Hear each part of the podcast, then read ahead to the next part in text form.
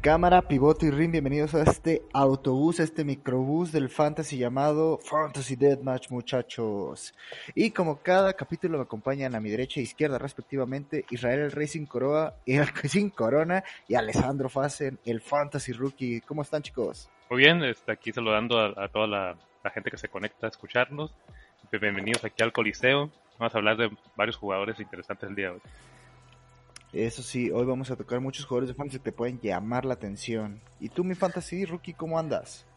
Pues muy bien, eh, ya estamos exactamente, ahora sí, a una semana de la agencia libre. Entonces, eso realmente nos emociona. Y bueno, tenemos muchas noticias eh, también con respecto a los tags que ya se dieron. Y creo que bueno, va a ser un programa muy, muy, muy interesante para todos. Perfecto, empecemos justo por las noticias de unos jugadores que van a estar en el mercado del free agency y quédense al final porque tendremos una dinámica con los jugadores que tallaron y los que no. Entonces, empecemos por las noticias del día de hoy. Pues hoy en la mañana me desperté muy tranquilamente y ¡pum! Emmanuel Sanders y John Brown, ambos dos, se retiran de sus respectivas franquicias, lo que deja la duda. Obviamente estos fueron movimientos para liberar un poco el cap, aunque el de Manuel Sanders me sorprendió un poco porque siento que era mucho dead money.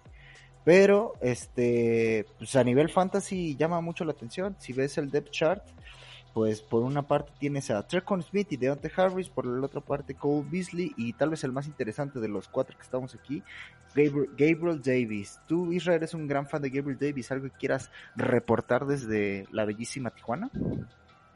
Pues yo siento que es el que más va, va, puede ahí en Bills. Sin embargo, este equipo se ha caracterizado por draftear wide receivers. Eh, Ian McKenzie creo que también fue esa gente libre. Pero creo que vimos cómo, lo, cómo eh, yo, perdón, Gabriel Davis aportó en muchas jugadas grandes ahí con Josh Allen. Creo que se ganó su confianza. Y si lo logran, ahora sí que, bueno, ponerlo como en, el mejor plan de juego, pues puede dar ahora sí que mejores jugadas. Tuvo siete anotaciones en la temporada regular y ahí en playoffs también tuvo, pues ahora sí, atrapadas, pues circenses se podría decir.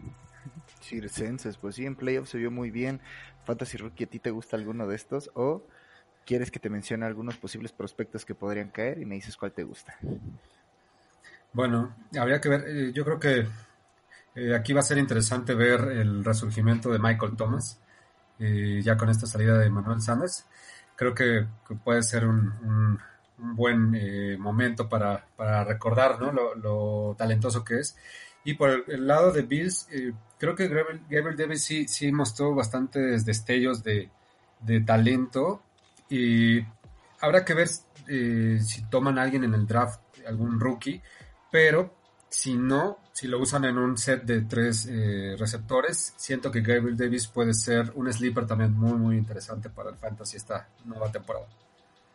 Suena a Early Streamer. Y sí, por favor, Michael Thomas, regresa esas 149 recepciones para 1700 yardas que nos regalaste en el 2019. Solamente para que estemos todos en la misma onda y los chicos que, que nos están escuchando sepan más o menos por dónde ir buscando en su draft.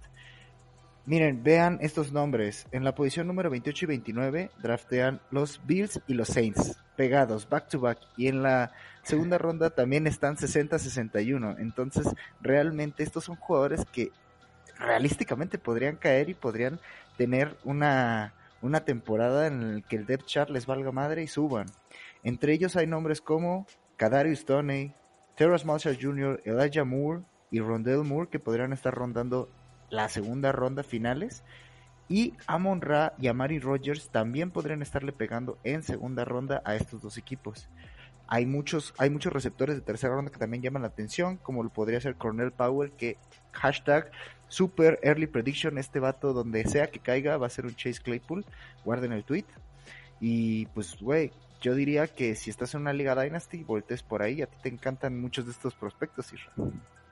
Eh, sí, de hecho me gusta eh, ¿Cuál? Dam Damaris. No, sí, creo que es Damaris Brown. Damaris Brown, okay. Damaris Brown. Damaris Brown es el que pienso que puede ser un late round, como una, una quinta, sexta ronda. y que podría aportar buenas cosas a cualquier equipo. Yo creo que los Saints o sea, va a ser un equipo que va a mantenerse, eh, digamos, relajado en el draft. No creo que vaya a hacer movimientos bruscos. Ya, ahora sí, me llama mucho la atención qué pueden hacer con Drew Brees, si van a reestructurar su contrato, si van a, pues ahora sí empujar para que se quede y su, sea su última temporada, o quizás todo nos sorprenda y se retire, porque esa es una cuestión que tienen que determinar pronto. Y de ahí yo creo que de ahí van a definir sus prioridades. Ir quarterback primero y de ahí las otras posiciones. Creo que si estoy viéndolo a nivel fantasy, me gustaría más que Jameis ya estuviera en los controles. Imagínate a Jameis y Michael Thomas. O sea, ahorita Michael Thomas está súper castigado su ADP, entonces aguas por ahí. Segunda noticia, Mike Garafolo salió a decir en Twitter que hay muchos equipos interesados en un trade potencial por Enkil Harry. Estuve hablando ahí con unos chicos patriotas del grupo de Patriots MX y todos mucho, todo el mundo habla que si les cae una cuarta ronda por el former first rounder en Kill Harry, se van contentos y felices. Yo creo que para Dynasty sí, sí está interesante. O sea, para Dynasty sí, sí, pero para Dynasty quiero agregar no solamente que, sea, que sí lo busquen conservar. O sea, no se desesperen buscando un trade. Eh, siento que sus oportunidades las ha tenido muy pocas. Recordemos que con Tom Brady solamente jugó como siete partidos y después estuvo lesionado. El año pasado también estuvo lesionado y Cam Newton fue ineficiente. Así que si su potencial de primera ronda como lo fue cuando fue drafteado, pues creo que es alguien que podemos tener un poquito de paciencia. Hijo, que tú decías algo de tristeza, mi estimado Rocky. ¿Qué te da tristeza? Sí, me da tristeza. no sé si es porque me acuerdo del momento en el que le anunciaron que iba a ser eh, un patriota durante el draft y, fue un momento muy emotivo para él.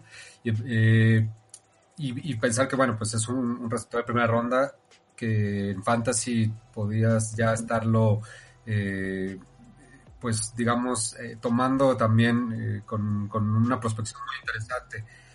Y pues sí, me da tristeza que, que, que se haya desaprovechado, ¿no? Porque al parecer sí tenía mucho talento y, es raro ver que un receptor de primera ronda no, no lo aprovechen. O sea, pon tú que a lo mejor hay receptores que no alcanzan su potencial y demás, pero que ni siquiera le den las oportunidades o, lo aprovechen con, con targets y demás. Entonces sí, sí, se me hace que, que, así, que si lo cambian sería un desperdicio. Yo creo que todavía deberían quedárselo porque pues le apostaron bastante, entonces yo confío en que todavía se lo Aunque también te digo, o sea, ocho pases de touchdown este año para Cam Newton en el 2020, entonces ni muy su culpa ni muy de nadie. ¿Y por qué no pasamos directo al coliseo ahorita que ya tocamos a los wide receivers? Venga, pasemos a matar cabezas. A lo que venimos. Round one, fight. Y a lo que venimos a matar cabezas como dice el Fantasy Rookie y ahorita que han estado todos los mock drafts ahí precoces, como me gusta llamarlos, en, en, el, en el grupo de Watts, pues he visto que mucha gente tiene temas con algunas duplas de receptores que hay, ya sea porque está un gran nombre y un potencial rookie o porque simplemente los dos son receptores muy muy buenos. Entonces quisiera tocar algunos y para hacerlo un poco más entretenido, solo pueden escoger uno. Me van a decir por qué lo escogen antes a él qué es lo que más les gusta y más o menos dónde lo estarían viendo en un ranking total. ¿Ok? ¿Les parece? De acuerdo. Perfecto. Entonces empezamos este coliseo y abrimos las dos puertas de los Denver Broncos porque esta es una que me interesa muchísimo. Mucha gente me va a matar en su momento por lo que voy a decir, pero en una esquina Cortland Sutton. En la otra, Jerry Judy. Y nada más porque el Racing Corona lo pidió por ahí, KJ Hamler podría, podría entrar como un bonus ahí. Eh, estamos viendo que van a traerle pues competencia de coreback a Drew Lock. Quiero saber, Racing Corona, ¿cuál estás drafteando de estos dos? Bueno, creo que Cortland Sutton es el claro número uno. Pero el número dos para mí es bueno, y obviamente es tu favorito porque a ti te costó muy caro el año pasado y te dejó abajo, ¿no? Nah, estuvo bien, güey.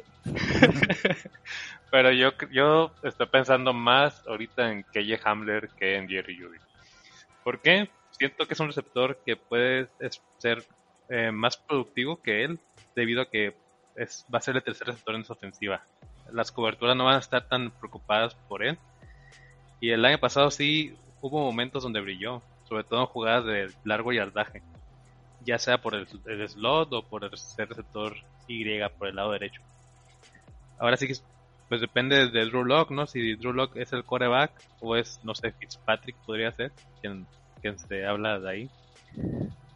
Eh, pero a mí me, me, gusta KJ Hamler, sobre todo porque puede ser muy barato. O sea, en, la en una doceava, tercera ronda, creo que te lo puedes llevar sin problema. O inclusive, pues inclusive en unas ligas puede ser hasta undrafted. No, claro, yo no he visto que muchos vayan por KJ Hamler. De hecho, te puedo decir que la mayoría que he visto, nunca he visto volar a KJ Hamler off the board. Fantasy Rookie, Sutton o Judy. Para mí la, respuesta es muy, muy simple y es, Scotland Sutton por la, por la simple y sencilla razón de que ha demostrado eh, que, es, que es un fuera de serie con, con distintos corebacks, o sea, es esa prueba de, coreback, ¿no? Entonces ya lo vimos que con Joe Flacco, lo vimos con Drew Locke y con algún otro coreback que estuvo entre ellos dos. Y, con todos este, vemos que gana las, las coberturas, o sea, es un jugador realmente de, con un potencial de receptor 1. Entonces, a él yo, o sea, sí lo tomaba sin ninguna dudas, porque independientemente de quién sea el, coreback, ya sea Fitzmagic o quien sea, eh, puedo pensar que, que, va a tener muy buena producción. Y en el caso de los otros, por ejemplo, Jerry Judy, sí tengo, dependería mucho de quién es el coreback para que yo lo pueda tomar en cuenta. Es que es justo eso. El único, el único que pudo hacer maquinar a un coreback y terminar como con números de wide receiver 1 si hubiese jugado completa la temporada, Cortland Sutton. En el 2019, 72 recepciones, 1112 yardas, 6 touchdowns por aire, por favor. Ya, no se diga más. Perdón, Judy, pero te masacramos, güey. Ni un puto voto tuviste. Entonces, si tú estás escuchando esto, Cortland Sutton, no vuelvas a preguntar. ¿Ok? segunda pareja de wide receivers que vamos a traer el día de hoy. Me gusta y creo que a ustedes les encanta. Tyler Boyd y T. Higgins. Fantasy Rookie empieza. Yo soy súper mega fan de Tyler Boyd, así de verdad. Eh, pero eh, siento que, que, T. Higgins, por el, precio que pueda tener en, en, un draft, a lo mejor que es, es, un poco más accesible, o si están en el mismo precio, yo me iría por T. Higgins por la el upside que tiene de, touchdowns. Yo creo que en, zona roja lo van a buscar eh, muchísimo eh, y ya lo demostró, ¿no? Que, ese es uno de sus fuertes. Entonces yo creo que, que, por eso me iría por T. Higgins, eh, simplemente por el hecho del, upside de los puntos. Y, bueno, pero Tyler Boyd de todo modo es un jugador que, a mí me, me, agrada mucho. Ok, Racing Corona. Bueno, yo debo mencionar que los Bengals seguramente van a estar en el mercado de, de receptores, ya sea en agencia libre o por el draft. Tienen mucho cap. Y pues ahorita con la salida de John Ross y AJ Green tienen que estudiar esa necesidad. Por el lado de los receptores me gustan mucho. Yo también soy muy fan de Tyler Boyd. De hecho, el año pasado lo drafté en la mayoría de mis ligas en, en su ADP, en la posición número 53 o algo así. Y está muy entusiasmado desde que esta ofensiva se cayó por la lesión de Joe Burrow. Este año no sé si apostar fuerte por ellos, pero sí son receptores que me llaman mucho la atención. Ahora sí que para darte un nombre sobre el otro, me voy por T. Solamente por, por ese upside que, que mostró. Creo que es confiable, confiable sobre todo en, en yardas después de la recepción. Es un receptor que se desmarca rápido, es habilidoso y pues ahora sí me llama la atención. Espero que Joe Burrows esté disponible al principio de la temporada para que los haga brillar. A todas ofensivas sobre todo. Ok, y yo en este punto voy a tener que diferir y voy a salvar a Tyler Boyd, me voy a poner de ese lado. Miren, prácticamente terminaron con los mismos puntos, o sea, realmente lo único que hizo la diferencia fueron dos touchdowns que tuvo más T. Higgins, pero uno termina con 127 en ligas estándar y en la otra liga que, pues, eh, no, y en ligas estándar también Tyler Boyd termina con 113, con la única diferencia de tener dos touchdowns menos, pero si vemos las recepciones y nos vamos a la liga PPR, Tyler Boyd tuvo un piquito más de targets y 79 recepciones a comparación de las 67 de T. Higgins. Entonces yo si es liga PPR estoy en el tren de Tyler Boyd. Esta vez me ganó la experiencia. Disculpen que no pude estar con ustedes en esta putiza unilateral, ¿eh? Pero... Pero para valor, Dynasty ambos tienen ahora sí que mucho valor, ¿no? Sí, Ah, yo sí, creo claro. Yo creo que es una, esta es una de las duplas que, que puedes catalogar en- como una dupla top 10, ¿no? Yo creo que sí, Uy, sin temor sí. a equivocarnos. Sí, top 10 sin ningún problema. Estamos hablando de algo que podías estar viendo al estilo Tyler Lockett y, y DK Metcalf el año pasado al draftear. Exacto. Pero sin tanto hype porque pues, estos güeyes eran una mamadísima. Entonces, pasando al segundo, se abren las puertas, suenan los jaguares de Jacksonville. Y tengo a Baby Shark de un lado y a la Vishka Chenault en su sophomore year. En su sophomore year. Ambos castigadísimos, castigadísimos con los corebacks que han tenido. Ni el mustacho funcionó y ahora viene Tilo a salvar el pellejo. ¿A quién voy a draftear Israel? ¿Quién es el que debo draftear de estos dos? O sea, es que por el precio DJ Sharp va a seguir saliendo caro y no sabemos qué esperar de él. Creo que su nivel lo bajó bastante. Obviamente voy a echar la culpa a coreback. Aquí Minchu y el y estuvieron rotando a otro ahí. Creo que es Chad Henney. No, si mal no recuerdo el nombre. Y pues no sé, la expectativa aquí con Trevor Lawrence es que pues, sea un mejor pasador. Y espero que ahora sí la vía aérea funcione mejor en ese equipo. Pero el, que me gusta más es Lavis Chanel. Creo que en, en- sobre todo en, en pases cortos los convertía siempre en primera oportunidad, avanzaba 10, 15 yardas, se quitaba tacleadas y también si ahorita con la salida de Killan Cole debe beneficiarse también de más objetivos. Uy. Mira que Killan Cole, Lavishka Chenault y DJ Chart terminaron en las posiciones 46, 47 y 49 respectivamente en puntos. Eh, mi estimado Fantasy Rookie, ¿vas a discernir o no? Es que sí, podría discernir con, con DJ Shark, siempre, pero necesitaría saber si van a, a- porque lo más seguro es que sí, que si van a tomar algún receptor en agencia libre eh, y saber quién y, si, y, quién cubriría ese puesto de receptor número uno. Porque si fuera DJ Shark, el receptor lo tomaría eh, en vez 15 de la Chanel, así sin dudar. Ajá. Yo Pero también. como, como está esa duda, a mí yo tomaría en este momento, o sea, sin saber eh, qué movimientos van a hacer, yo tomaría la Vizca Chanel por el- la versatilidad que tiene como, como receptor, ¿no? Y hemos visto que ese tipo de receptores son muy productivos. Lo vimos en el caso de Curtis Samuel, cuando los ah, utilizan, ¿no? Con la Jet Suite o con otro, otro tipo de jugadas donde pueden explotar. Creo que la Vizca Chanel es, un- es ese tipo de jugador que lo, que, que lo pueden eh, aprovechar de muchas formas. Entonces sí se me hace interesante tomarlo en cuenta en el draft. Sobre todo con Trevor Lawrence. Eh, Antes, antes de que de tu punto de leer para convencerlo, quiero puntualizar que Trevor Lawrence ya tuvo un jugador así en, en su ofensiva en, eh, cuando estuvo en Clemson. Amari Rogers fungía las mismas eh, jugadas o el tipo de ofensiva en lo que puedes tú desenvolver a la Vizca Chanel. Tanto de slot como de receptor X o hasta de Y. E inclusive en equipos especiales no, no, me, no me parece descabellado que empiecen a involucrar a la Vizca Chanel. Claro, haciendo menos a mi Baby Shark porque tuvo una mala temporada. Pero, güey, a ver, DJ Shark es el campeón en ganar esos pasos profundos. Y tú lo sabes, el brazo de Lawrence está hecho y diseñado para alimentar a un jugador como DJ Shark con esa velocidad y esa explosividad. Creo que el de las jugadas grandes es DJ Shark. Y esta vez, muchachos, estamos drafteando lo grande. Sí, te va a salir un poco más caro que la Vizca Chenault, pero probablemente tengas la oportunidad también de llevarte al jugador de las grandes, al jugador que de una sola jugada te va a meter tus bien merecidos 8 puntos de golpe. Entonces, DJ Shark es mi elección, pero tiene un punto este Fantasy Rookie. Si llega a llegar, no sé, Kenny Goladay, ni de pedo, ni de pedo con ni de pedo. No habrá forma. Entonces, bueno, al menos no, al menos no lo puteamos unilateralmente y eso me tiene a mí contento, güey, ¿sabes? Pensé que algo así podía pasar. Segunda dupla, igual. Divo Samuels en San Francisco 49ers y Brandon Ayuk en su sophomore year. ¿Qué estamos viendo ahí y por qué?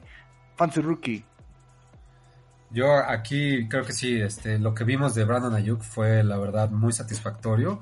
Eh, Divo Samuel demostró también que tiene mucho talento, pero creo que Brandon Ayuk aquí sí, sí se lo lleva. eh, en el draft yo preferiría tomar a, Brandon Ayuk sobre Divo Samuel. Eh, por la versatilidad también que, que- que utilizan esos receptores y, también, bueno, pensando que, que Divo Samuel sigue recuperándose de su lesión.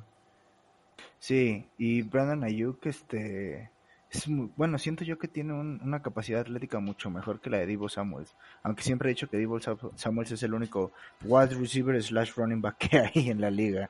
Sí, y recordar, sí, perdón, recordar nada más que también Brandon Ayuk tiene un poco más de, de, capital de draft que, que Divo Samuel, ¿no? O sea, digo, una primera y segunda ronda, pero ser un, de todos modos un receptor de primera ronda, creo que eso le da todavía un peso adicional. Sí, los ADPs todavía se van a mover un poquito más. Espérate, para cuando veamos el verdadero ADP de Brandon Ayuk ya entrando casi a temporada regular, te va a sacar un pedo, un pedote de aquellos. Israel, ya, Brandon Ayuk. no, yo siento que todavía a Divo Samuel le voy a dar un poquito de respeto. Por la forma en que van a utilizarlo. Siento que, o sea, cualquier jugador en su ofensiva va a funcionar. Seas Jay Wilson, sea Raheem Monster, sea Ayuk, sea Divo Samuel. El Kyle Shanahan es un genio para eso y te va a colocar siempre en la mejor posición para que brille. Eh, Divo Samuel va a ser usado en jugadas profundas, en, reversibles, también ahí cerca de la línea de gol. Y no sé si a Yuk pues lo vayan a, darle, a darle su funcionamiento. Siento que pues todavía el dueño, de los ¿eh? targets va a ser Divo Samuel. Pues igual y sí tal vez con los targets, pero bueno, Divo, digo, Ayuk también tuvo dos touchdowns por tierra y 77 yardas a su a su nombre, entonces creo que ambos son jugadores muy flexibles. Ahora que si son muy similares, eso sí, son muy similares en sus atributos. Suponiendo que llegara Mac Jones, vamos a poner peor caso, Jimmy G se nos fue, nos dejó por otra más guapa. Entonces Brandon Ayuk tendría que serlo, ¿no? O sea, creo que Brandon Ayuk es mejor receptor que, que, que Divo Samuels en cuestión de mecánicas. Sí, creo que sí. Yo creo que sí. De hecho, pues ya tuvimos algo de ese escenario, ¿no? O sea, ya los vimos jugar juntos, eh, los dos este, en buenas condiciones y ya, ya, ya sabemos más o menos qué esperar. Y los vimos jugar con, con distintos corebacks también que no, no eran pues los corebacks más talentosos. Entonces, y, y, aún así fueron productivos, ¿no? ¿Cómo? Y, ¿Nick Brandon más talentoso? uno de los, de los ¿De dónde sacas eso, Fantasy Rookie? o sea, que, que, no fueron tan talentosos, ¿no? Como CJ Better o... Y no creo que, sí, sí, era, una lágrima, ¿no? Ver, ver a, veces a esos corebacks. Pero yo creo que lo que ya vimos de Brandon Ayuk sí me, a mí me deja muy, muy satisfecho. Perfecto. Atlanta Falcons con Matt Ryan y su bounce back, no lo sé, Rick, pero Julio Jones y Calvin Ridley. Julio Jones, la verdad es que este año sí le pegó durísimo. Creo que solo estuvo en nueve partidos y en esos nueve no estuvo al 100. Y Calvin Ridley sigue siendo la máquina de touchdowns y de yardas, el nuevo Julio Jones, prácticamente. Entonces, ¿a quién voy a draftear primero? Yo personalmente estoy con Calvin Ridley, sí o sí mucho respeto para Julio Jones y creo que puede ser un buen estilo porque la gente va a empezar a caer de él. Pero yo creo que Julio, ya Calvin Ridley, Calvin Ridley, estamos hablando de un güey que va o sí o sí va a estar compitiendo por el puesto 1 al 5 en fantasy fútbol. Es una, es una completa máquina de capitalizarte una victoria. Sí, yo, yo lo voy a decapitar ya. yo, ya no, para mí es un, no es un receptor de Premier, ni, ni siquiera es un sector que voy a voltear a ver en segunda ronda. Su ADP seguramente se va a mantener ahí cerca del, top 30. No creo que vaya a afectar tanto por su categoría. Pero pues obviamente me siento más cómodo con Kevin Ridley. Creo que en un punto ya las lesiones van a mitigar la producción de Julio Jones y, y ya no vas a poder ver pues nada bueno. Y pum, que nos calla la boca, ¿no? ¿O qué piensas tú, mi rookie? Sí, yo creo que aquí es un anime, sin lugar a dudas. Calvin Ridley ya es el, el, ya el futuro alfa ¿no? de ese equipo. Yo sí, yo sí confío en que Matt Ryan va, va a hacer el bounce back. Eh, de hecho, una de mis predicciones para este draft eh, de la NFL es que los Falcons van por, por un corredor como Najee Harris, por ejemplo, en vez de draftear un coreback. Es una de mis predicciones. Y creo que, que si independientemente de si fuera un coreback, digo, un corredor rookie o un corredor de agencia libre, eh, creo que van a, van a hacer que esa, esa ofensiva vuelva a funcionar como antes. Entonces yo sí, yo sí voy con Calvin Ridley. Olin. Si pasa eso, le estás dando un escenario muy bueno al Racing Corona, que la otra vez me estaba convenciendo de que varios equipos pueden hacer el trade down del 1 al 5. Entonces, si llegase a decir a Clanca Falcons, hey, ¿qué onda? Quiero un corredor, trade down inmediatamente. Imagínate. Wow. Camarón, caramelo, caramelo, camarón. Y con eso llegamos a los, los Rams. Aquí hay muchos nombres, pero tú mencionaste, Rookie, que los que te llaman la atención aquí son Robert Woods y Cooper Cup. Yo siempre he pasado de esta dupla. No porque sean malos, o sea, cada año siempre hay un jugador que con Cooper Cup o con Robert Woods me llega a ganar aunque sea una jornada, porque el destino así lo quiere. Pero, güey, o sea, todavía no logro definir quién es el candidato a elegir. Entonces yo en esta ocasión me voy a mantener fuera porque nunca los drafteo y si te digo algo no, lo, no va a tener ninguna base sólida más que tal vez stats. Entonces, ¿qué empieza tú, rookie? ¿A quién vamos a escoger? Ok, mira, yo aquí sí estoy eh, all in con, Bobby Trees, como le dicen a Robert Woods. Eh, hay, hay, dos factores. Bueno, el primero es el, cambio de coreback, evidentemente. O sea, tener a Matthew Stafford ahí en los controles, creo que eso le va a dar un, plus a esta ofensiva. Y eh, yo siento que Copper Cup es el, jugador explosivo, el que te va a dar las, jugadas grandes y, upside en touchdowns. Pero Robert Woods es ese jugador sólido que, tú necesitas, que, que, que vas a poder confiar en él para que te dé un piso bastante estable, ¿no? O sea, que, a lo mejor no te va a ganar tus partidos, pero no te los va a perder, te va a dar un balance y sobre todo en PPR. Creo que va a ser un, jugador muy, muy interesante a un muy buen precio y, yo sí estoy all con, con, Stafford. Yo Stafford lo veo con capacidad de colarse en el top 10 de los mejores quarterbacks esta temporada. yo siempre tengo ese limbo entre el número 8 y el 15. Para mí están como en el mismo rango todos, o sea, como cualquiera de ustedes podría terminar aquí en el 9, pero voy a escoger el que creo que tenga más sentido. Y con la salida, bueno, yo diría inminente casi casi de Gerald Everett y de George Reynolds, pues hay más espacio para que cualquiera de estos dos brille. Robert Woods, entonces dice él, tú mi estimado Israel. la respuesta lógica es Robert Woods. El año pasado salía más caro Cooper Cup, de hecho estaban como en tercera ronda y Robert Woods lo podía llevar en cuarta o quinta ronda. Y el más productivo de ellos tres siempre ha sido Robert Woods, en targets, en jugadas, en lo que sea. Pero eh, que me gusta mucho para Ligas Dynasty y espero que tenga un mayor rol es Van Jefferson. Creo que puede ser un poquito más productivo y, y su potencial creo que está ahí. O sea, Matthew Stafford también yo estoy en el tren, creo que puede pues, desarrollar bien a estos tres receptores y alimentarlos. Si es un coreback que sigue lanzando 400 veces o 500, pues ahora sí que hay muchas oportunidades. Sí, Robert Woods, pues al menos creo que termina mejor que Cooper Cup, si no me equivoco. Mira, aquí en las ligas PPR termina en número 13. Entonces, ¿sabes? Igual y es de esos jugadores que también pasan un poquito desprevenidos en los drafts. No te lo pierdas según estos chicos. Y Van Jefferson, pues también. O sea, yo no voy a draftear a Van Jefferson, pero si ustedes están ahí, dense, lo suyo. No, o sea, para draftearlos en Liga Redraft no, pero en Dynasty creo que sí tiene valor.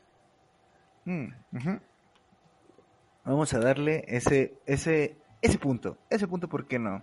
Ahora, mira, yo siento que esta es la más, o sea, o al menos siento que es la que más tiene de un lado y otra y que podría estar complicada. Amari Cooper y CD Lamb. Ya Dak Prescott, San Dak Prescott bajó de los cielos y le dijo a Jerry Jones, ¿qué pedo? ¿Jalas o te pandeas? Jerry Jones volteó a ver su bolsillo, sobraban 40 millones al año, con ciento veintitantos garantizados, y dijo, sí, jalamos, se arma. Entonces, todas las acciones de la bolsa de valores fantasy explotaron. Sí que Elliot podría ser un quinto pick antes que, que Alvin Kamara sin Drew Brees, claro. Amari Cooper y CeeDee Lamb podrían entrar ambos en el top 18. Sí, ¿por qué no? Pero Amari Cooper y CeeDee Lamb, ¿de quién vamos a gastar ese capital de draft que tanto necesitamos para ganar la liga? Rookie. Bueno, yo en este caso, eh, ya lo he mencionado antes, yo estoy all in con, con Amari Cooper. A mí me, me, dejó este con muy buena impresión esta ofensiva, ya, o sea, porque había muchas dudas, ¿no? De cómo, cómo vas a ver a tres receptores de tanta calidad este, funcionando y quién va a ser el, el, productivo o cómo se van a distribuir los targets ahí. Y vimos eh, que a la semana 5 antes de la lesión de, de Dak Prescott, a Mari Cooper en Fantasy en PPR era el, el receptor número uno, ¿no? Esto digo, lo, pueden revisar, el receptor número uno en puntos Fantasy. Entonces, eh, yo me quedo con ese, con ese panorama y por eso fueron cinco jornadas. Confío en que, que Amari Cooper eh, pueda regresar a, ese nivel con Dak para esta temporada. Y, entonces yo, yo por eso miré a Olin con Amari, pero quiero eh, señalar que esta es una de las pocas duplas, si no es que la única, a lo mejor de las que se mencionen, en la que yo eh, quisiera tener a los dos. O sea, o que voy por los dos, los dos receptores en el mismo equipo. Entonces ese es, ese es este, mi punto de vista. Aparte, según yo, a Mari Cooper se va, o bueno, debería irse antes que nombres como Mike Evans. Tal vez que Dickie Metcalf no, tal vez ahí marco mi línea. O sea, este, Davante, Tariq, Stephon, Hopkins, Jefferson, Ridley, Robinson, Metcalf y ahí. Para mí ahí está Mari Cooper y abajito tal vez Keenan Allen. Creo que por ahí, digo, de los que me, de los que me recuerdo ahorita en este momento, ¿no? Porque pues también podría estar Julio Jones, Michael Thomas, Juju Smith, ah, se crean, por favor, no tiren nada, es broma, es un chiste. Entonces, Israel, ¿qué onda? ¿Mari o Sidi?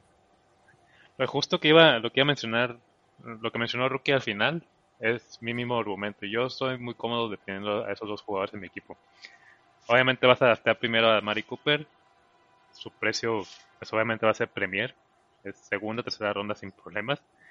Creo que su producción es muy clara, te va a dar mil yardas, te va a dar recepciones. Eh, y lo pueden alinear pues de cualquier manera. Ahí Cowboys ahora sí que depende del ingenio que tenga Kellen Moore para involucrarlo. Pero por el otro lado, sí, Lamb es un jugador que produjo pues constantemente de la mano de Dak Prescott. Hubo partidos de 20, 25 puntos, se convirtió en ese receptor que podía conseguir las yardas eh, difíciles. Y yo creo que así lo van a seguir utilizando. Yo esos dos Ah, me sentiría muy a gusto adquiriéndolos en mi equipo, sobre todo porque su ADP no va a ser tan escandaloso, es decir, la, no creo que vaya a subir tanto y puedes empezar así que algunos se la curiosos se les puede ir olvidando y en un, a lo mejor puede ser hasta un estilo. Uy, el, el Gandaya. Pues ya lo escucharon. En el Coliseo estos dos sobrevivieron nadie quiso más hasta les aventamos florecitas. Con estos dos ya estás listo para pegarle a donde quieras. Oye, y vale la pena mencionar que, bueno, hay que recordar que CD Lamb es, o sea, bien pudo haber sido el, primer receptor en irse del draft el año pasado, o sea, estaba catalogado como el, como el, receptor número uno. Entonces, CD Lamb es, es, o sea, es un talento eh, nato, ¿no? Y la ventaja de tener a los dos es que hemos visto quizás a Mari Cooper sufrir un poco con lesiones, y si tienes así Lamb, o sea, es, es pero no han sido lesiones tan escandalosas tampoco. Sí, exacto, pero por si las dudas, digamos, tienes a, los dos y, se te lesiona Mari Cooper por alguna razón, entonces puedes contar con que tienes a, a, a Lamb como, como un backup de lujo, ¿no? Entonces creo que sí es una buena estrategia draftear a estos dos. Uy, el, handcuff, el, king of the handcuff, CD Lamb, y sí, pocos, pocos receptores podrían cubrir la producción que te da Mari Cooper en Fantasy. Ah, los amo chicos, pero pero sí, CD Lamb hizo un muy buen proyecto ahí en Cowboys. Se van vivos, salgan, ya, no vamos a meternos más con ustedes. Para este, quiero que me digan, esto, estos son otros, otra dupla de receptores, pero no creo que estén tan competidos, al menos en nombre, el uno con el otro. Creo que de entrada sé qué es lo que vamos a decir yo quiero que me digan, yo voy a decirles un escenario donde los estoy drafteando y ustedes me dicen movimiento tonto o movimiento cool, movimiento, chévere. movimiento chévere, ¿ok? ok. Y, y vamos a empezar con el clásico. Primer movimiento. Justin Jefferson, primer receptor salido en el Big Board en tu Fantasy Draft. ah, sí, sí, movimiento, sí, movimiento tonto, yo creo. Movimiento tonto. No sé, me hace dudar, pero creo, creo que preferiría a, a, Stefan Dix antes, antes que me llevaría a Stefan Dix mucho antes que, a Jefferson si fuera a hacer ese, ese movimiento. tan arriesgado. Segunda pregunta, movimiento chido o movimiento tonto. Draftear a Henry Rocks antes que a Jalen Rigor. Yo digo que es movimiento tonto. yo digo Otro que es- movimiento tonto. yo digo que sí es tonto. Tonto pero a medias, ¿eh? No está tan... Pero ¿sabes qué es más Es tonto? que que ambos eso? pueden, pueden competir por un bounce back. ¿Qué es más tonto que eso? Pues es más- yo creo que es más tonto tomar a Henry Rocks eh, en el draft de la NFL en vez de a Jerry Judy o a CeeDee Lamb. ¿no? Eso sí es un movimiento tonto. Sí, pero si los pongo, pues es un anime. o Sí, sea, me refiero a los Raiders, ¿no? O sea, que, que, que realmente, o sea, creo que esa sí fue una situación muy tonta. En este caso, Esos dos novatos, o sea, así que lo, ahorita que lo puntualizamos, esos dos novatos son los que tenemos mayores dudas. O sea, no puedes pedir más novatos. O sea, Jerry Judy podemos quitarlo del board, que podemos quitar a T. Higgins, ya mencionamos ahí a Van Jefferson. Pero estos dos son los que Sí. creo que tenemos más Sí, dudas. dudas. mira, si se fuera, si Agolor se fuera de los Raiders, consideraría a Rocks. Porque yo creo que Rigor, si, o sea, sí le van a, van a poner algún complemento que sea el target número uno en, en los Eagles. Yo creo que sí. Pero eh, yo creo que por, por volumen me iría por Rigor antes que, que Henry Rocks. Perfecto. Ok, entonces es un movimiento tonto también. Sí. Ey, no, no lo digan, ustedes, ustedes háganlo. Ok, perfecto. Movimiento tonto o movimiento chido. Ya tienes running back, ya tienes quarterback y tienes a tus dos receptores. Te queda la posición de flex y a llenar tu banca en tu fantasy draft. En esa situación estamos. No sería muy específico decirte el pick y cuáles ya están fuera, pero está OBJ ahí afuera. y lo agarro. Movimiento chido o movimiento tonto. Entonces sería como tus flex o tus tercer receptor, ¿verdad? Creo que está... Es un movimiento chido. Movimiento chido para el Racing Corona. Todavía le ves capacidad de ser el flex o tu streamer de wide receiver 2. Rookie, Sí. No, movimiento tonto. ya nadie quiere a OBJ, güey. ya Sí, pasó. Sí, OBJ. OBJ, la verdad es que en esa ofensiva no, no me convence en absoluto. Va a tener sus buenos momentos, pero no, no, ya no. O sea, prefiero tomar a alguien más, arriesgarme con alguien más. Ok. Ahora voy a poner un trade. ¿De qué lado del trade estamos? Para recordar lo que hicimos ayer. Deontay Johnson por Chase Claypool y Robbie Anderson. ¿De qué lado del trade estás, mi estimado Israel? A ver, otra vez. Johnson, Johnson. Pittsburgh. Y del otro lado te están ofreciendo a Chase Claypool, Pittsburgh. Y Robbie Anderson de Panteras. Eh, Estoy todavía del lado de Deontay Johnson. Me quedaría con Deontay Deontay Johnson. Rookie, eso- Johnson o Chase y Robbie Anderson. No, yo, este, Chase Claypool y Robbie Anderson. todos estos O sea, mucho de lo que traigas, pero Sí, o sea, entre los dos vas a tener el, el- por lo menos un 25-30% más de producción que, que lo que te puede dar solamente Deontay Johnson. Robbie Anderson para mí es un pinche receptorazo. Me molesta a veces que todavía no lo pelemos tanto.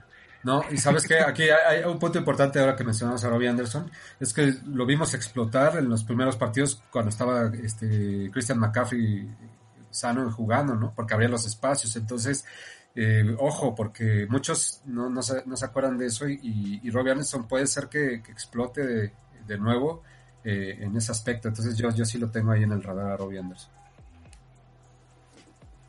Uh, Robbie Anderson, no te, no te nos vas a escapar vivo. Ahora, para terminar, aquí voy a poner a los jugadores que ta- estaban en nuestra lista y no mencionamos, ¿ok? Y los vamos a ordenar como creemos que, que están. En el primer lugar está Cole Beasley. En el segundo lugar está Hunter Renfro.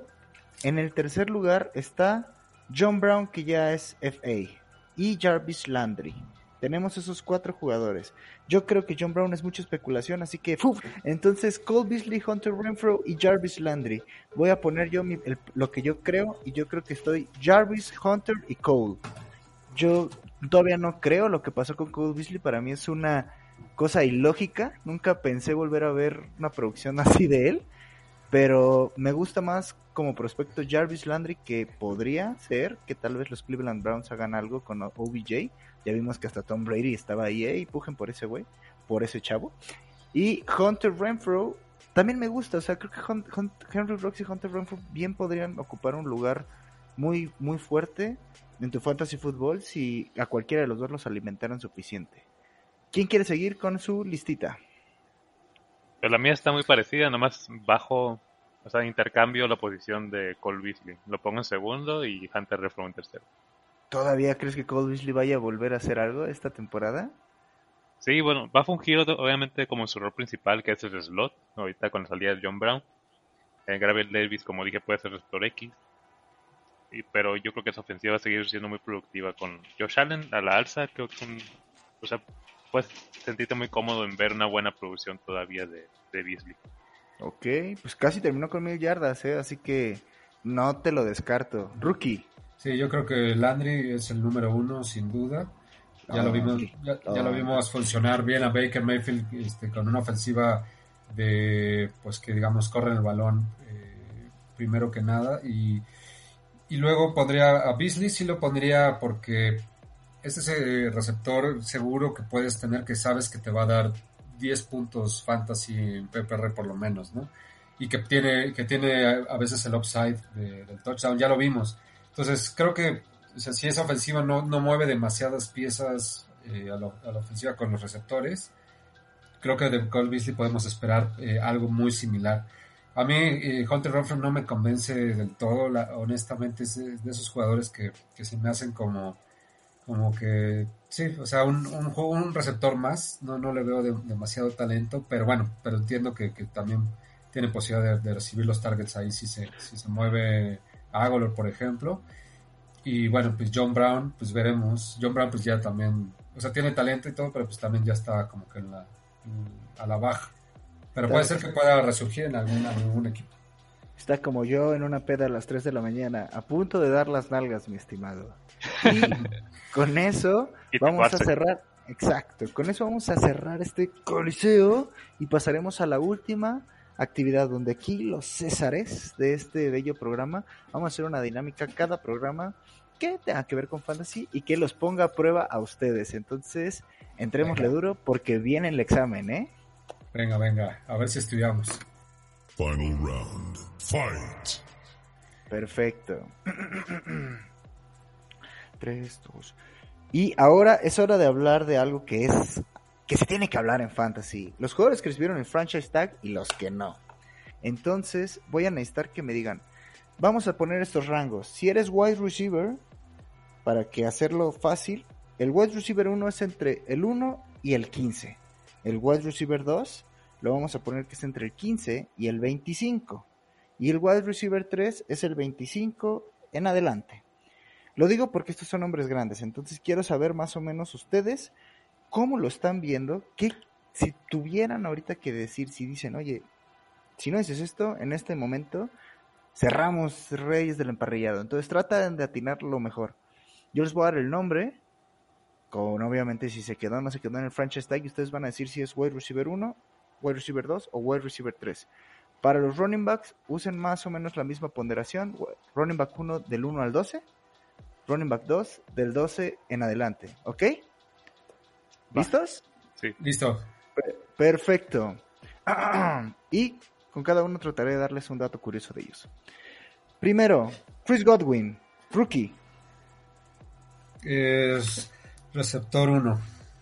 Receptor 1. Racing Corona. Eh, receptor 2. Receptor 2, claro que sí, receptor 2. A ver, este año terminó en la posición en PPR, creo que en la 30, 31. Apenas logró las 840 yardas, 65 recepciones, y yo creo que esas 65 fueron lo que le alimentó que estuviera ahí. Chris Godwin, yo te tengo en wide receiver 2. Segundo jugador, Allen Robinson, wide receiver 1, wide receiver 2 o wide receiver 3. ¿Rookie? No, pues este es uno, eh, sin temor a equivocarme. Uno, wide receiver 1. ¿Y se queda en Chicago? Sí, vamos a hacer todo lo posible. Ya, pandamos la cooperacha. Mi estimado Israel, Allen Robinson. Sí, tiene que ser uno. Tiene que ser uno. Y vamos a llevarlo un poquito adelante. ¿Top 7? Eh, sí, No, sí, se me top hace que 7. es muy alto, ¿no? El 7, exactamente. Efectivamente se quedó ahí en el 7 en estándar, creo, y en PPR en el 9. Entonces, aguas por ahí. para Ese es el, el curioso. Aaron Jones no recibió el franchise tag. No sabemos dónde vaya a caer, pero ahorita quiero saber. Si ustedes están en una liga bien loca y hoy tienen que draftear Aaron Jones, RB1, RB2 o en adelante. RB1. Sí, Todavía es RB1, pero mira, a mí el mejor escenario para él, para que siga siendo productivo en Fantasy, tiene que ser Miami. Yo estoy de acuerdo. Estoy No justo... los Jets, no los no Seattle, Miami. Yo, yo todavía a los Jets le daría el, el beneficio de la duda por el volumen Gracias, Ricky. dar. Le pueden dar todavía más volumen que, que en Green Bay. Pero si se va a Miami, yo sí lo tomaría hasta en un top este 7, yo creo. Uy, uy, sí, ¿por qué no? Kenny G, wide receiver, no sabemos dónde vaya a caer. Wide receiver 1, wide receiver 2. Ay, Yo creo que es, para mí es dos. Hijo, Todavía mano. teniendo, teniendo la duda dónde vaya a caer, ¿no? Mm, a donde caiga, güey, o sea, Entonces, ¿es proyección de, de dónde, de qué tipo de receptor puede ser? ujú. Sí, este es, eh, no es receptor 1. El talento lo tiene. Este es, a mí sí se me hace un receptor 1. Si, si cae en un equipo, por ejemplo, con los Giants, si cayera, digo, hipotéticamente hablando, sí, sí, sí sería un, un receptor 1 sin dudarlo. Uy, probablemente me encantaría. Aparte, creo que es como el límite entre el wide receiver 1 y el wide receiver 2, Kenny Golladay. quere- Sí, queremos que no caiga en los Bengals. Ahí que no caiga, por favor. Exacto, que no haga, que no haga ahí este apeste ahí a los demás. Pero yo creo que, o sea, si, le- si me dices es Kenny Golladay es el receptor 15, o sea, sí te la compro.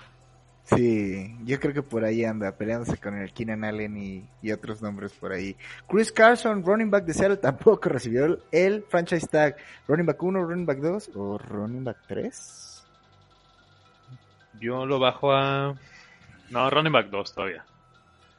Running back Es 2. running back 2. Sí, running back 2. Siento que, que no tiene, o sea, la- la- el aguante ya en, en cuanto a, la- las lesiones y demás, no le da para, para aguantar. No, no ha tenido una, una temporada completa este, desde su inicio, entonces yo sí creo que, que no pasa del 2. Pero ha sido productivo. Fuera de, de sus lesiones, yo creo que ha sido o sea, productivo. No voy a decir que lo más constante, pero yo creo que sí te puedes sentir confiado como un running back 2. Sí, por eso, con running back 2 sí, sí, lo, sí lo, lo tengo ahí considerado. Y, digamos, Chris Carson se, se desempeñaría mejor que James Conner si cayeran, obviamente, dos situaciones diferentes. O sea, los dos caen en el mismo equipo, pero ninguno, o sea, no comparten. ¿Sería mejor Chris Carson que James Conner o sería mejor James Conner que Chris Carson? Ah, Carson. Ah, Carson. Carson Sí. all the way. Sí, sí. Perdóname, James Conner del 2018, te hemos fallado. Y Hunter Henry y John Smith, nosotros en laboratorio como que en medio nos pusimos de acuerdo dónde lo estaríamos poniendo. Mira, Pero- para darte datos de, de Carson sólidos, mira, eh, de 2018 a 2019, Carson ha sido running back 11. El running back 6 en acarreos, running back 5 en yardas terrestres, running back 2 en touchdowns por tierra, running back 10 en touchdowns por aire. Ok, pero eso fue 2018-2019, ¿no? Sí, en 2020 pues no estamos tan tan abiertos por la, ahora sí por el tema de lesiones. Sí, ahí falló. Sí, y de hecho, en ligas, en ligas PPR se quedó rozando Chris Carson el número 12 y era donde pues, más o menos lo andabas buscando. Y pues ahorita bajó hasta la posición número 20...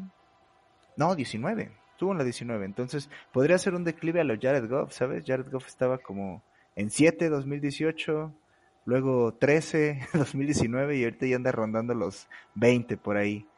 Eh, pero bueno, Chris Carson todavía te tenemos mucho cariño. Hunter Henry y John Smith, dos alas cerradas.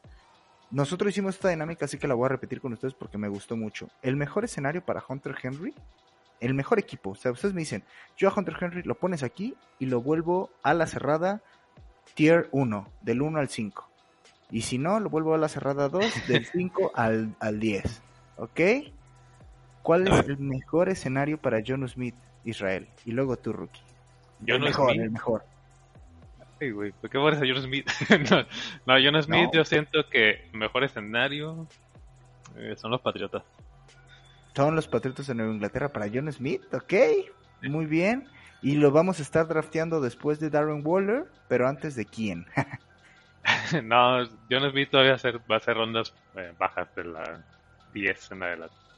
Entonces, aún en su mejor escenario, draftearías antes a Mike Gesicki, a Noah Fant, Hayden Hurst, dime cuando pare, eh, Tyler Higby, Evan Engram, Creo que me Mm. pinto mi raya ahí con Higby. Higby.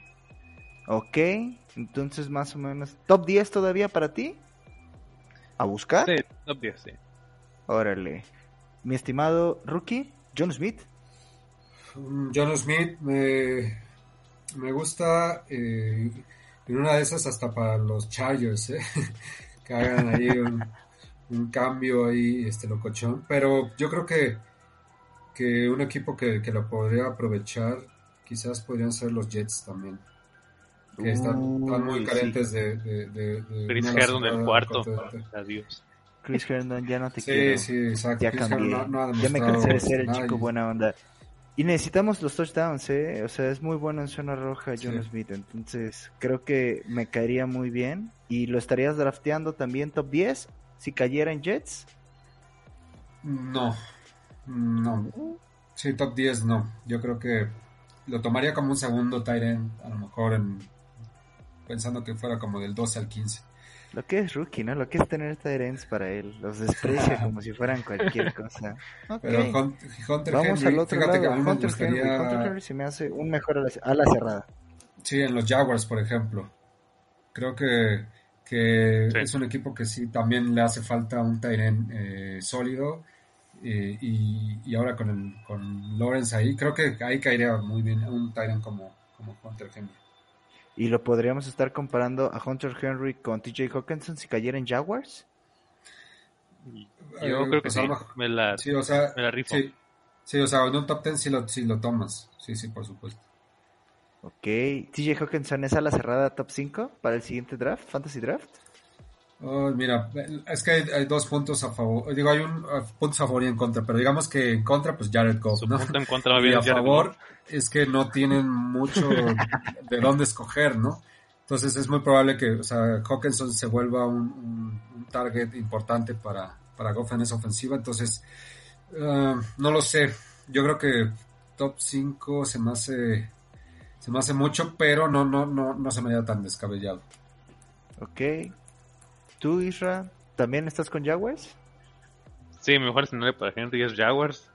Eh, en una de esas los Bengals, pero no, no quiero que los Bengals drafteen. O sea, pero yo quiero que los Bengals drafteen a Kyle Pitts.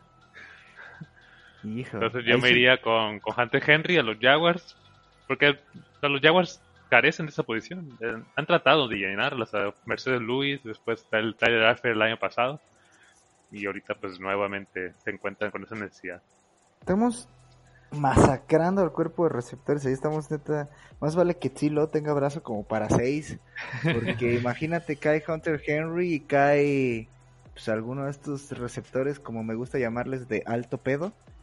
Y pues bueno, digo, afortunadamente estos, chavos tienen muchísimo capital. no sé, no sé quién les prestó, pero mira, ni modo. Entonces, pues, yo creo Y tienen, que con y esto- toda- toda parte tienen 10 selecciones de draft. Sí, Sí. sí, tienen este, para dónde armarse, hasta con los dientes. O sea, si lo, si lo ven bien, o sea, para toda la gente que anda ahí viendo sus mock drafts, la posición número 33 es imperativa si quieres más o menos ver qué es lo que puede, qué es lo que puede hacer Jaguars. Porque, loco, yo estoy impresionado. Pick número 1, luego se van al pick número 25 y en, la- en el pick número 33, perdón, los Jaguars. Pick número 45, los Jaguars. O sea, ya nada más en las dos primeras rondas tienes cuatro. Y en el 65, Jaguars otra vez. No, o sea, es una cantidad loquísima. Sí, es una- un caso Sí. similar al, al de Miami el año pasado, ¿no? Que vimos que Sí. tenían todo, todo ese capital de draft y cómo lo aprovecharon y en la agencia libre se reforzaron con, con la defensa y demás. Entonces, Y siento que los Jaguars, nada, ¿eh? ah, no, este que sí, eh, siento que los Jaguars si hacen bien su chamba, o sea, podrían podrían dar ahí una, una sorpresita a, a más de uno. Oye, porque a ver, estamos de acuerdo que en el Power Ranking Houston ya bajó al último lugar, ¿no? Sí. Ahí en esa división. No hay que se manera vaya de ponerlo antes. Es el número 32 en el ranking total. Sí, ya no hay, ya, o sea, imagínate haber caído lo suficiente como para antes del draft estar en el Power Ranking abajo que los Jacksonville Jaguars. Y el único contendiente que veo ahí serio, serio para este año son los Colts. Aunque Titanes pues siempre puede dar la sorpresa. Sí. Aguas, aguas porque puede pasar lo que dice Rookie. Ya nomás quiero agregar ahí que los, los Jaguars no nos no tienen muy entusiasmados, pero creo que en temas fantasy sí pueden ser un equipo, pues si lo estudias bien, no, no, no, no horrible. Quiero decir que, o sea, productivo. O sea, Sí. esa es la palabra que buscaba. Porque Trevor Lawrence, pues, o sea, si no dura toda la temporada, puede ser novato ofensivo del año. La Vizca Exacto. uno de esos Ya tienes juego puede ser terrestre. top 12 por el talento. DJ Shark, también. Tienes Robinson. ataque terrestre con James Robinson.